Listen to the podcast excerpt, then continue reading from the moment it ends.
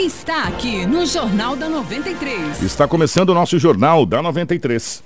Começa agora na 93 FM. Jornal da 93. Uma síntese dos principais acontecimentos de Sinop e do Nortão, do Estado e do Brasil.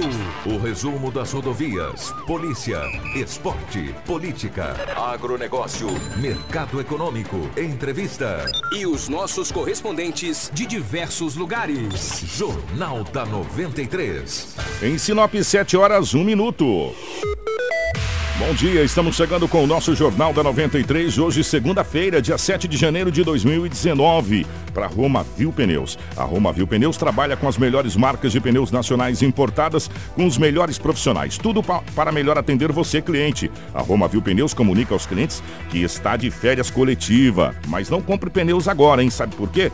Porque as atividades voltam dia 14 de janeiro com os melhores preços, preços imbatíveis. A Roma Viu Pneus deseja a todos um 2019 repleto de bênção de Deus e cheia de conquistas. Telefone 3531 4290 ou 99900 4945. Informação com credibilidade e responsabilidade. Jornal da 93. 7 horas 2 minutos, 7 e 2 nos nossos estúdios. A presença do Anderson. Anderson, bom dia, seja bem-vindo. Ótima manhã de segunda-feira. Obrigado, Kiko. Bom dia para você, bom dia também para todos os ouvintes. Segunda-feira, mais uma semana. Eu quero desejar aí um ótimo dia também de antemão uma ótima semana para todos. Quero pedir também para quem quiser acompanhar a gente pelo Facebook lá na live, dar um bom dia, dar o seu alô também, pode participar que a live já tá lá ao vivo para vocês.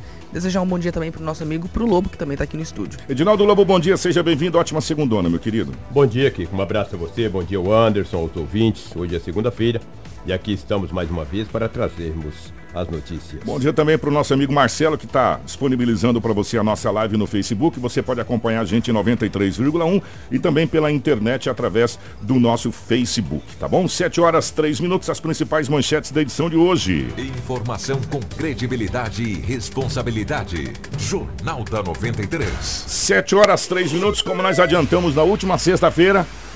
Rondonópolis, o governo do estado já reassumiu o hospital de Rondonópolis e em fevereiro, possivelmente, o hospital de Sinop será reassumido pelo Estado.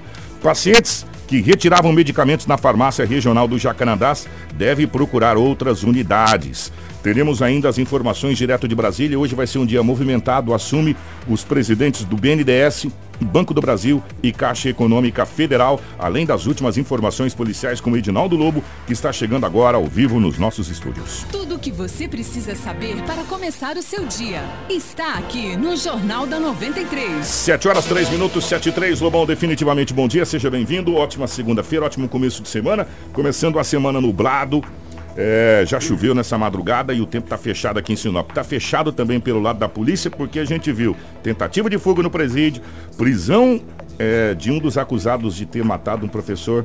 É, Dois, né? Dois, Dois, dois, né? dois. Os dois foram presos, né? De uma universidade de Sinop. Enfim, foi movimentado, né, Lobão? É verdade, Kiko. Bom dia a você, o Anderson. Movimentado sim, a polícia já vinha investigando alguns casos, tanto da apreensão de drogas no sábado. Mais quanto- uma? É, mais uma, né? E também da prisão desses dois acusados da morte do professor. A polícia já vinha investigando e cumpriu seu trabalho. O que com uma caminhonete foi furtada no sábado de manhã, uma F4000. Logo cedo, rapaz, ela foi furtada. O dono registrou o boletim de ocorrência. Não demorou muito para a sociedade populares ligarem para a polícia e dizer que na MT 140, ali próxima do Canarinho, daquela curva do Canarinho ali, tinha uma caminhonete abandonada com as características da F4000. A força tática foi até o local, chegou lá e parou com a caminhonete F4000. E ela retornou. Abandonada. É, abandonada, nas margens da MT, né? Ela retornou para o seu verdadeiro dono porque ela foi furtada. Ela estava numa estrada de mato. O cara deixou lá, mocosou, como diz na gíria. Falou, né? vamos esperar baixar a poeira. Depois nós ir lá, É, vendeu, tirar as peças. é. É, Geralmente coisa, eles fazem isso, é, né? geralmente fazem isso, né? Bem, bem feito. Que eles quebraram a cara e o verdadeiro dono está com seu bem de volta.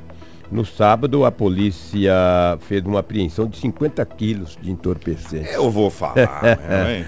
Por isso que a cidade está calma, Kiko. Mais de Ô- 2 mil quilos foi tirado de circulação. Quem, que, é, é, quem que tá responsável pela entorpecentes? Entorpecente, o doutor é, Hugo Reck de Mendonça. Ô, ô, doutor Hugo, é, eu sei que tem uma entrevista, inclusive, com o senhor aqui agora, daqui a pouco, falando sobre a prisão desses suspeitos. O senhor podia fazer um balanço pra gente aí do que já foi preso de drogas de novembro até hoje, Dois mil e poucos quilos. É coisa, né, parceiro? Hein, fala aí, Lobão. É muita droga, né, Muita mano? droga. Dois mil e alguma coisa. Como disse o Sérgio aí a semana passada, dois mil e levar ao lado. É muita droga. 775, 440, com mais 50, com mais não sei quanto, fácil. Uma matemática simples, dois mil e alguma coisa. E esse fato ocorreu no Dauri Riva. Ela estava no forro de uma casa, duas pessoas foram presas. Um homem de 25 anos de idade foi preso no bairro Menino Jesus e um de 19 anos no bairro Santa Rita. A polícia vinha investigando, por isso que chegou. A polícia chegou a ter esses dois homens. Ô Lobo, quando a gente fala do Brasil de norte a sul, de leste, a gente fala do Iapoca é o Chuí, né? Sim. É, a gente fala, o Cruz do Brasil do Iapoca é o Chuí, vai de uma extremidade a outra. A- as apreensões e prisões aqui em, em termos de entorpecente, eu vou fazer um paralelo. Vai do Alto da Glória ao Camping Clube, pegando lá da- da- da- do, do lixão lá da, da, da Dalgisa, lá na ponte do Telespires. É verdade. É impressionante. É. Em todos os bairros da cidade de Sinop é uma coisa incrível. No centro, nós já tivemos prisão ali em bairros nobres como Maringá, você lembra disso, Lobo? Lembro. E, e foi quantidade grande. E o cara com caderno lá anotando tudo, lembra? Você viu? Tinha ca... Foi o ano passado. É. É um um balanço, balanço. né, é. do... É, anotando tudo, entendeu? Com, com, com cartão de crédito. É. Olha, eu vou falar uma coisa pra você. O trem pegou uma proporção de tal maneira O cara vendia no cartão, cara. que é assustador, cara. É assustador o que tá acontecendo. Parece que os caras estão vendendo aí pirulito, cara. Verdade. É. Mas a polícia está combatendo. A Polícia Civil, a Polícia Militar, a Polícia Federal estão combatendo. Muitas apreensões foram realizadas nos últimos dias. Parabéns. No bairro da, Uri, da Uririva também, ali na União do Norte, numa avenida, teve uma casa arrombada que foram levados. Olha só o que foi levado da casa. Um arrombamento seguido de furto. Uma televisão 40 polegadas, um botijão de gás, cinco malas grandes, cheias de roupas novas, com certeza o dono, acredito que revendia roupas, sei lá, caixa de som e outras e outras coisitas mais da residência. oh, por aí- Cinco malas de É, roupas. por aí a gente sabe que ele não estava a pé. Exatamente. O cara para levar um botijão, levar uma televisão 40 polegadas. A não ser que ele seja um polvo. É, cinco malas grandes, cheias de roupas novas. Caixas de som. Estava com carro, né? Ah, não tem lógica, né? Não tem lógica, né? O arrombamento seguido de furto foi registrado na Delegacia Municipal de Polícia Civil. E por falar em arrombamento seguido de furto, é, no Jardim Paulista, o- um homem teve uma casa arrombada, uma família teve a casa arrombada. Quando o dono da casa chegou, meu, casa arrombada, janela quebrada, ele ficou furioso. Ele estava com uma pistola. olha, que, olha que história, cara. Daí um homem de 26 anos estava com a esposa, já por volta de 0 hora e 10 minutos, andando a pé e passou em frente à casa da vítima. O homem estava com o automóvel, ele já parou o carro, sacou da pistola, falou, o que, que tu tá fazendo aqui? Falou, "Não, eu tô andando. Falou, a partir de hoje eu vou matar gente, hein? Furtaram a minha casa e você vai ser o primeiro, cara. Vou te matar. O cara vazou, falou, rapaz, não furtei tua casa, não. O homem com a pistola disse que ia matar gente, estava furioso porque teve a casa arrombada. Olha só, o cara teve a casa arrombada. Segundo a vítima, um homem de 26 anos, ele e a esposa, foi ameaçado. Se a polícia pega, além dele perder todos os objetos que foi levado da casa, com certeza também irá preso, né? Independente que ele tenha documento da arma ou não, mas é uma ameaça, né? Pelo menos o jovem, o casal, um de 26 e outro de 22, a mulher de 22 e o homem de 26 anos, disseram à polícia que foi ameaçado, porque passava em frente à casa da vítima, ele falou que teve a casa arrombada, e a partir de ontem ele iria matar gente. Sacou da arma e o cara vazou. Falou, o quê? Não é porque você tem uma arma registrada que você pode fazer isso, né? É, exatamente. Ah. Tem tudo isso. A polícia civil, a partir de agora, vai investigar. Outras e outras coisas mais aconteceram. Que agora, olha só, no raio azul na penitenciária Ferrugem. Tentativa de fuga. Uma tentativa de fuga ontem, 17 horas, uma revista de rotina dos agentes prisionais. É, os, os presos não quiseram adentrar no banheiro, ficaram fazendo uma firula danada. Eles adentraram até o raio azul, tinha vários sacos de lixo cheios de terra e já estava com um buraco já bem adiantado, rapaz, para uma rota de fuga. Vários presos estavam nesse raio azul e se fugisse mais de 100, se eles conseguissem se eles obtivessem o êxito de cavar o buraco, dezenas e dezenas de reeducantes seri- e teriam fugido. Mas eles fizeram um buracão, Um mano. buracão grande, muito saco de lixo, estava no cantinho lá, entendeu? E daí a a- os agentes prisionais, juntamente com a polícia, evitaram mais essa fuga na penitenciária Ferrugem. O preso tem tempo, cara. Não adianta. O preso tem tempo. Tempo e tem tempo para pensar. O cara conseguir cavar um buraco daquele, colocar em Então, saco de lixo, cara. Ô, ô Lobo, eu fico, eu fico pensando, as pessoas às vezes não conhecem o ferrugem, não, sabem como é que é feito ferrugem. Ferrugem é feito com placas de concreto, ela vem previamente pronta, é pré-moldado. É, tem uma chapa de metal no meio das placas. E aí tem o concreto, uma chapa de metal, o concreto. Não é uma coisa tão simples você fazer um buraco no ferrugem, parceiro. E eu fico imaginando, com a colherinha de sobremesa, Ah, Ô. Os caras pegam essas pá de, de ventiladores, arrumam tudo, pedaço Rapaz. de ferro, tem com a unha, igual tatu. esses caras têm que ser estudados pela NASA. Na NASA, né? Verdade. Como que pode, se vocês verem, tem algumas fotos que foram divulgadas, inclusive, do, você tá na, na live aí, é, o, o buraco que esses caras fizeram Igual tatu, cara. é impressionante. E o ferrugem, não só o ferrugem, como os presídios de modo geral, ele é quase que meio que padrão, ele tem uma chapa de metal no meio, parceiro. Entendeu? E os caras têm que passar por aquilo. Né? É impressionante, Lobo. Aí eu te pergunto, qual o dia nos Estados Unidos que alguém cavou um buraco no presídio jeito. Estados Unidos? Então aqui é mal feito, só pode. Porque não Rapaz. pode ver o cara cavar igual tatu, rapaz. Você já teve lá no presídio, Eu não já teve? estive lá. Várias vezes. Trabalhando. Eu estive lá fazendo matéria. Fazendo matéria. É, tá, É, então, né? exatamente. Presídio fazendo matéria. Inclusive, a gente até descobriu que tem um supermercado dentro do É, presídio. o Nós não sabia. lá, tinha um mercado. Sério, velho. Lá é uma espécie de uma mini cidade. Tem até mercado lá dentro Tem e tal. o Lobo fez uma matéria muito bacana, com fotos. Tava você e a Fernanda Herman naquela Eu a matéria. que Herman. O, a, a segurança lá, para uma pessoa convencional, que nem nós aqui, você fala, jamais eu vou conseguir fazer qualquer coisa aqui, meu irmão. Eu É vou morrer verdade. preso aqui dentro Sem dúvida. né? Eu vou morrer preso aqui dentro. Se eu botar a cabeça pra fora, tem um cara na guarita com a arma. Se eu não sei o que. Agora esses caras conseguem, velho. Cavar um buraco igual um tatu Você tá entendendo? É, é, é impressionante. Se você um dia tiver a oportunidade de visitar o Ferrugem, tomara Deus que seja pra visitar como uma pessoa convencional, não tem que morar lá dentro, você vai ver que você fala assim, cara, é impossível alguém fazer um negócio desse aqui dentro. E os caras fazem. A questão não é mal feito, mas é como você disse, Lobo. É muita gente, é, É muita muita, gente. cabeça pensando maldade ao mesmo tempo, cara. Eles têm tempo, cara. Não é possível um trem desse, não. É uma, um- é uma cidade, né? Uma mini cidade. Lá é uma mini É uma cidade, vila, gente. né? É. 900 presos, com mais agentes. São mil pessoas diário ali. Os caras têm tempo para pensar, cara. Lamentavelmente, eles têm tempo para pensar. E graças a Deus, os agentes evitaram mais essa fuga, com essa tentativa de fuga na penitenciária, o Ferrugem, na cidade de Sinop.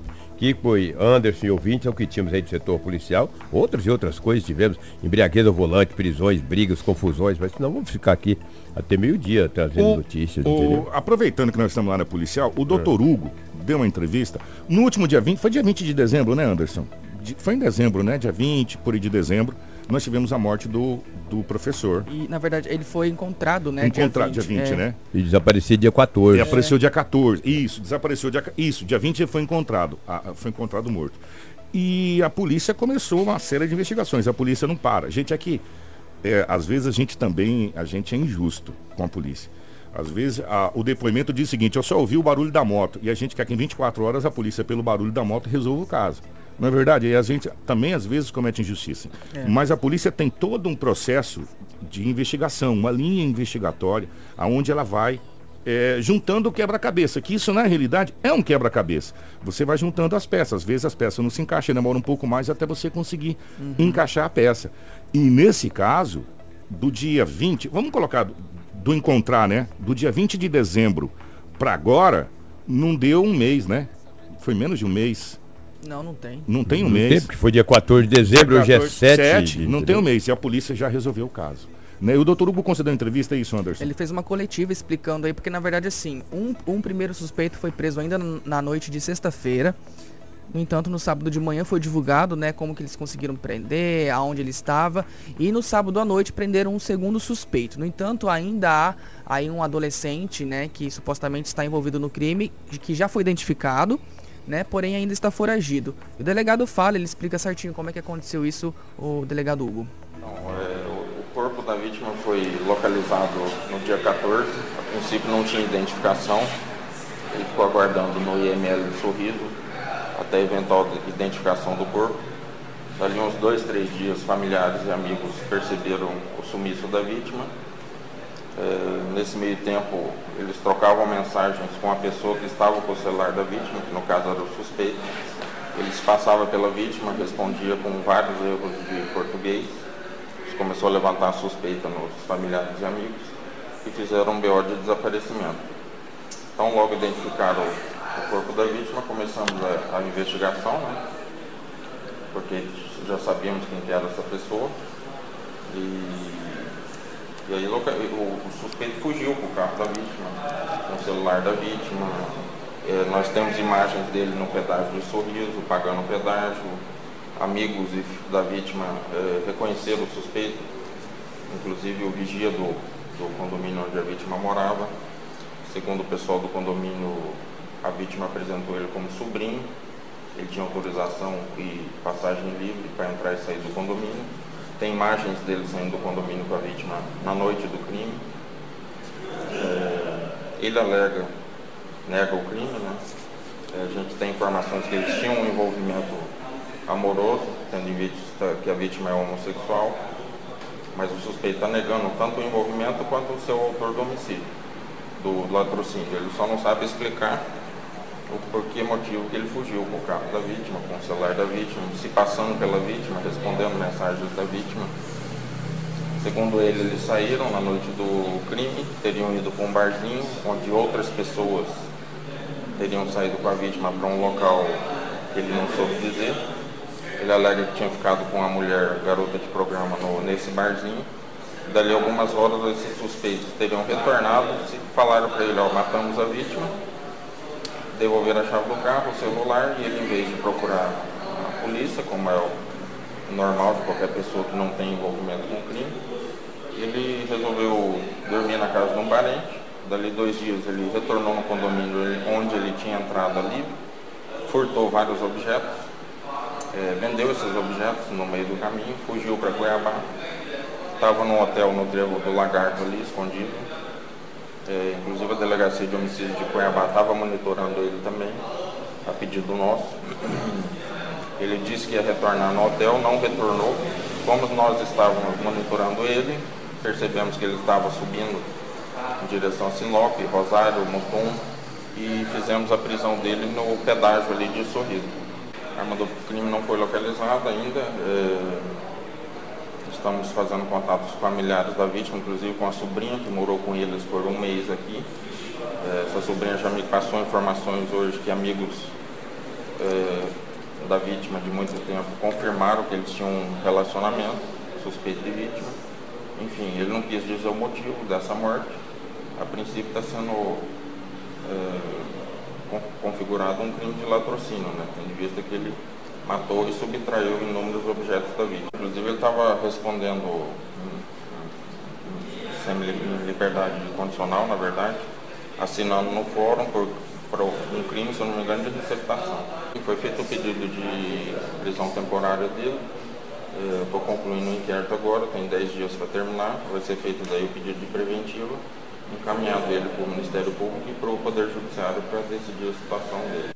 Informação com credibilidade e responsabilidade. Jornal da 93. 7 horas e 19 minutos. Um belo trabalho da polícia. Obrigado ao doutor Hugo. Deixa eu mandar um abraço para o nosso querido amigo Éder Seger. O Éder falou que a, é, foi, o boletim de ocorrência foi registrado no dia 20, né? Isso aconteceu 14 e 15. Só que o BO porque aí teve até todo o reconhecimento, essa situação sim, toda. Sim. O né? boletim foi registrado no dia 20 porque ele foi identificado nesse dia. Até então tinha encontrado o corpo, o corpo. mas estava sem identificação. Foi pro IML de sorriso e ficou lá, né? Até que então amigos aí foram lá e o reconheceram. Então, com o reconhecimento, faz então-se o boletim, né? De ocorrência. É um abraço pro nosso querido amigo Eder Seger, grande parceiro nosso aí. Obrigado é, pela força aqui junto com a gente no nosso Jornal da 93. É um ótimo trabalho da polícia. A vítima é Francisco Moacir Pinheiro Garcia, de 53 anos, professor universitário, né? E como disse o doutor, trata-se nesse primeiro momento de latrocínio, porque foi. E ele foi preso, né, é. Kiko, com a caminhonete que estava com as placas adulteradas, né? Exatamente, que era da vítima. Exatamente. E agora, Parece que não, né? A gente, depois, quando começa a ouvir uma entrevista com o delegado, né, Lobo? O pessoal aqui já estava monitorando o cara no tribo do Lagarto com a polícia de Cuiabá. Uhum. Quer dizer, meu amigo. É um trabalho em equipe. É um trabalho em conjunto, em equipe. E o serviço de inteligência, que às vezes a gente nem fala aqui, é, o serviço de inteligência das polícias, tanto militar, civil quanto federal, é, tem um trabalho extraordinário. Às vezes tem policial que a gente nem fala, não aparece, mas são eles que determinam toda a estratégia. Ó, o lobo tá ali, meu filho, no celular, olhando no celular as mensagens lá da live. O pessoal fica monitorando o lobo. Então, parabéns à polícia por essa. É, por esse importante trabalho e por essa prisão que aconteceu. Oh, antes da gente vir com Brasília, é, deixa eu passar rapidamente para você uma situação aqui. O governador do Mato Grosso, Mauro Mendes, disse que não vai conversar com, com prefeito nenhum agora em janeiro. Falou, não, não vou conversar com o prefeito não em janeiro. E se a gente for analisar, ele tem razão. Vai conversar o que com os prefeitos agora? Tem que tomar pé da situação primeiro do que está acontecendo. Né? O governador Mauro Mendes afirmou que precisa é, contar com a paciência de todos é, no seu primeiro mês de gestão, incluindo os prefeitos a quem o Estado deve repasses referentes à saúde, transporte escolar, entre outras coisas, por exemplo. É, dados da Associação Mato Grossense de Municípios, AMM, apontam que só a dívida da saúde dos municípios chega à casa dos 160 milhões. Só com a saúde, não estamos colocando mais nada, só a questão da saúde. Tá, incluindo os recursos de atenção básica, média e alta complexidade, serviço de atendimento de urgência e emergência, que é no caso o SAMU. É, em relação ao transporte escolar, o Estado ainda não repassou um montante aproximadamente de 23 milhões. Ou seja, o Estado está devendo para os municípios uma leira de dinheiro, Lobo e Anderson. É muita grana. E o governador falou assim, gente, dá um. Deixa eu dar uma.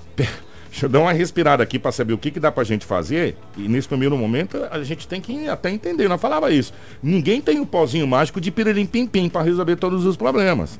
Né? Os estados tá mais duro que coco, né? E, e não é um só não, são todos. Então, nesse momento, gente, eu vou falar uma coisa para você. Pra ser sincero, até depois do carnaval as coisas vão se arrastar. É, tanto a nível de Brasília quanto a nível de Estado. Não adianta a gente querer achar que não vai. Por falar em Brasília, vai tomar posse hoje três importantes cargos, né, Anderson? É verdade. Hoje tomam posse os presidentes da Caixa Econômica, do Banco BNDES e também do Banco do Brasil, né? E falando economicamente, aí, isso tem um impacto muito grande no país, né? A gente sabe que a economia passou por uma crise gigantesca e está se recuperando aos poucos, mas a gente vai até Brasília conversar com o nosso correspondente, o Paulo Taran, e ele vai explicar um pouquinho como é que, tá, como é que vai ser toda essa questão da posse hoje lá em Brasília. Bom dia, Paulo. Ouvintes da 93 FM, bom dia. Bom dia, Anderson. Falamos de Brasília, a capital do país. A semana aqui em Brasília começa com a posse dos novos presidentes da Caixa, do Banco do Brasil e do BNDES. Os cargos fazem parte da superpasta do ministro Paulo Guedes, que escolheu os três executivos responsáveis por redirecionar as três instituições.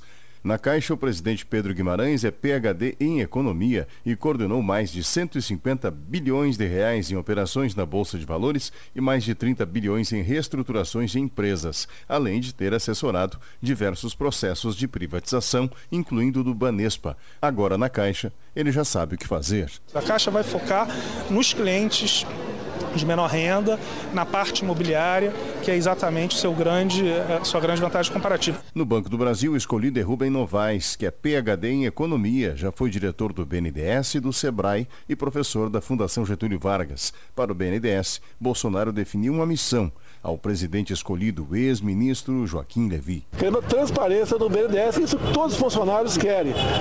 Os empréstimos a outros países, nós queremos botar na mesa para todos, para você da imprensa, para todos tomar conhecimento, todas as transações feitas pelo BNDES. E assim começa esta semana aqui na capital do país. Com o microfone da 93 FM, com você onde você for, de Brasília falou seu correspondente Paulo Otaran. Informação com credibilidade e responsabilidade. Jornal da 93. 7 horas 24 minutos, 7 24 É, são três importantes cargos, né? Muito.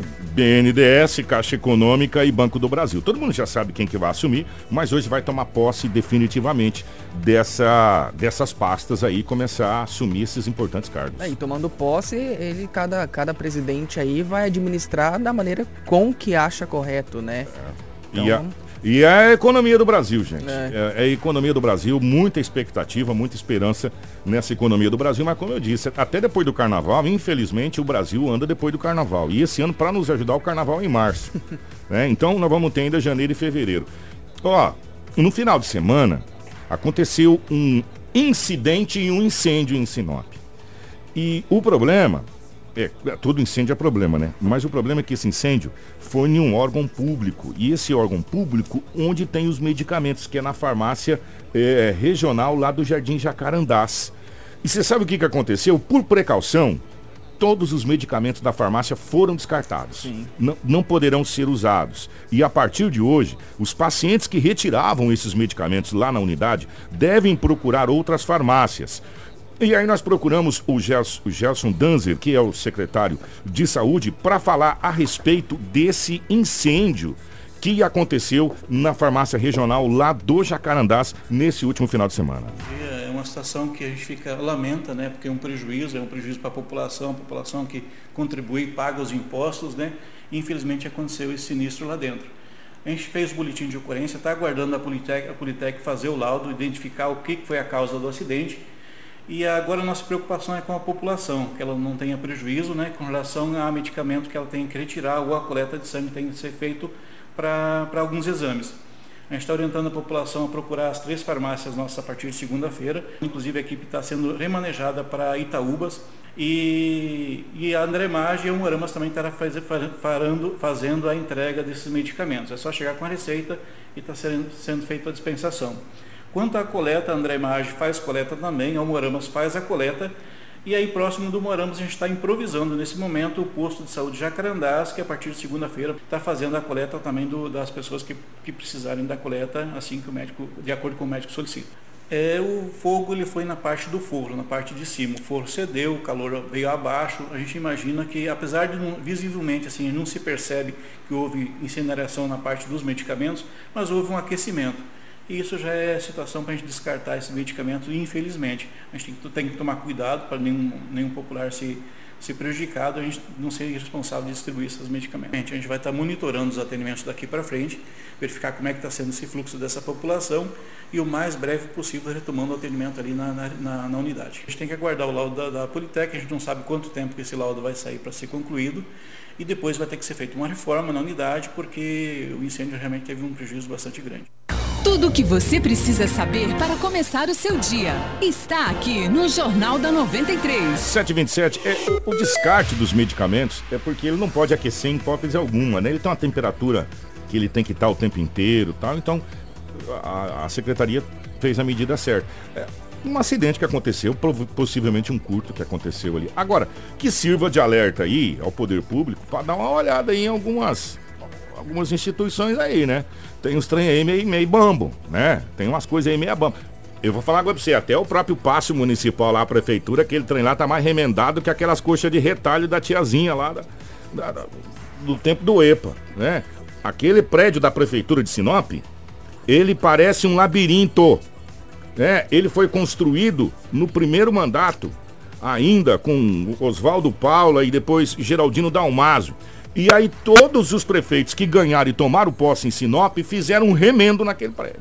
Aquele prédio tá todo remendado. Oh, não é verdade, Lobo? É, vai... é, um fato, né? Tá é um todo fato. remendado. Eu vou ser sincero. Sinop já merece um passo ah, municipal. Ah, que isso, há muito tempo. Como né? tem uma Câmara, né? Um passo municipal onde todas as secretarias estejam no mesmo lugar. Porque se você tiver que rodar cinco secretarias em Sinop, você leva o dia todo. O dia todo, cara. É o dia todinho que deu Deus. Você tem que ir de um lado pro outro da cidade e aí tem que ir lá do outro pro outro. Olha, começa da Secretaria de Trânsito até a Secretaria de Meio ambiente. Não, meio ambiente não, Secretaria de, de Obras. Lá embaixo, é, onde é a antiga Conab. É, exatamente. É, é, de um lado a outro da cidade. É. Então, colocar tudo num local só, onde a pessoa fala, eu vou na prefeitura hoje e vou resolver meu problema. Você entra pela porta da frente e vai até a, o gabinete do prefeito, passando por todos os secretários. Você vai ganhar tempo e dinheiro. E os empresários também vão ganhar tempo e dinheiro com isso. E a população vai economizar. Economizar em aluguel e num monte de situações. Né? Evidentemente que a gente sabe que hoje a prefeitura tem que fazer esse tipo de manobra. Sim. Mas está na hora da gente pensar num passo municipal, né? Condizente com a capital do Nortão. Né? Nós não podemos ficar naquela coxa de retalho remendada lá. Na última sexta-feira, nós falamos que o governo do estado assumiu o hospital de Rondonópolis. E a gente até falava como seria bom se assumisse todos os polos regionais do estado do Mato Grosso. O Anderson, não sei não, acho que o secretário ouviu nossas preces aqui, não é verdade? é verdade, Kiko, porque assim, a partir de fevereiro, na verdade esse mês, né, de janeiro, termina o contrato com o Instituto, com o Instituto Gerir, que está administrando aqui o Hospital Regional de Sinop. Então, a partir daí, é, é, o hospital aqui pode ser, deve ser administrado diretamente pelo Estado. Como eu disse, esse contrato né, do Instituto termina agora no final de janeiro. E nessa semana ainda, o secretário estadual de saúde, Gilberto Figueiredo, deve fazer uma visita é, na unidade a, a de Rondonópolis a ser oficialmente administrada pelo Estado. Com isso, segundo o secretário, secretário Gilberto, deve ocorrer uma redução de aproximadamente 30% na questão dos gastos com a gestão. É verdade. E esse instituto, Gerir, ele passou a administrar o hospital aqui de Sinop em novembro, dezembro de 2017. E primeiramente era para ele ficar apenas seis meses aí de forma emergencial, né? Era para se abrir um chamamento para uma OSS, que não ocorreu. Esse contrato desses seis meses aí passa, passava de 18 milhões de reais, porém é aquela coisa, vai levando pelas coxas, né? E daí Continuou-se, então ficou quase mais de um ano, um ano e dois meses praticamente, e agora vai encerrar o contrato e a gente espera que assim como lá no hospital de Rondonópolis, aqui de Sinop também passe a ser administrado pelo Estado. E que como a gente falou também, que essa redução de 30% não seja em, em, em menos recurso, em menos né, é, atendimento, e que sim essa, essa, essa redução se torne aí investimento que eles tragam, diminui-se o, o, pagamento para empresas e, e, terceirizadas, enfim, mas que isso né, é, se retorne aí para a população em atendimento, em remédios, em cirurgias e tudo mais. Olha, tem coisas que realmente sim devem ser privatizados. Tem coisas que sim, que o governo não poderia é, ficar tocando. Agora tem coisas que não dá, né? São os três pilares centrais de uma sociedade: educação, saúde e segurança. É. O Estado tem que ter competência para tocar esses três pilares. Não é possível uma situação dessa. É, aonde você vai cobrar, aonde você. O hospital regional nesses últimos quatro anos não funcionou. Esse, é o fato. Não funcionou. Né? É, ou era greve, ou estava paralisado, ou só atendia é, quando chegava com o bombeiro, às vezes nem com o bombeiro, sobrecarregou a UPA e sobrecarregou a, a saúde de, de, um modo geral no estado do Mato Grosso. Né? Também não podemos jogar na conta do governador Mauro Mendes a situação de, do que está acontecendo. Agora nós temos sim que cobrar medidas para que se resolva, né? E claro, evidentemente, ter a paciência de dar esse prazo para que isso se resolva, né? Mas esse primeiro passo do secretário, do Gilberto Figueiredo, já é um grande passo. Com certeza. De falar, não, não, não, não, não, quem vai administrar é o Estado. Nós vamos reassumir e nós vamos administrar a... Não deu certo as OS, gente. Não deu certo. Essas OS foi implantado lá atrás, bem lá atrás, né? E não deu certo. Veio-se tentando isso, tentando, tentando, e não funcionou no estado do Mato Grosso, em nenhum lugar. Né? Então volta-se para o estado para que as coisas possam, de fato, direito andar. 7h33, por falar em andar, para a gente fechar, nós vamos pela última vez a Brasília com o nosso correspondente Paulo Taran, falando a respeito do que está acontecendo na capital federal, do que nós podemos esperar para essa semana e também um balanço do que foi a primeira semana para valer. Né, do presidente eh, Bolsonaro e de toda a equipe eh, econômica e de toda a equipe administrativa dos ministérios de Jair Bolsonaro. Paulo Taran, novamente aqui no Jornal da 93, bom dia, um prazer em tê-lo aqui. Ouvintes da 93 FM, bom dia. Bom dia aqui com Maravilha, bom dia Anderson. Falamos de Brasília, a capital do país. Olha, meus amigos, em qualquer situação, seja no trabalho, na atividade familiar, em sociedade, de um modo geral, o diálogo é muito importante. Tem um antigo dito popular que apregou o seguinte: é conversando que a gente se entende. Que Bolsonaro montou um time técnico, ninguém discute. Que a capacidade de cada um é extrema é um conceito que está acima de qualquer tipo de comentário ou observação. O problema é que isso é um time. E time que joga junto, conversa, treina, fina, posiciona, ensaia, exatamente para não sair um para cada lado. O que mais se comentou aqui, hoje, em Brasília, foram exatamente estes desacertos, tão precoces e inoportunos a ponto de criar interrogações.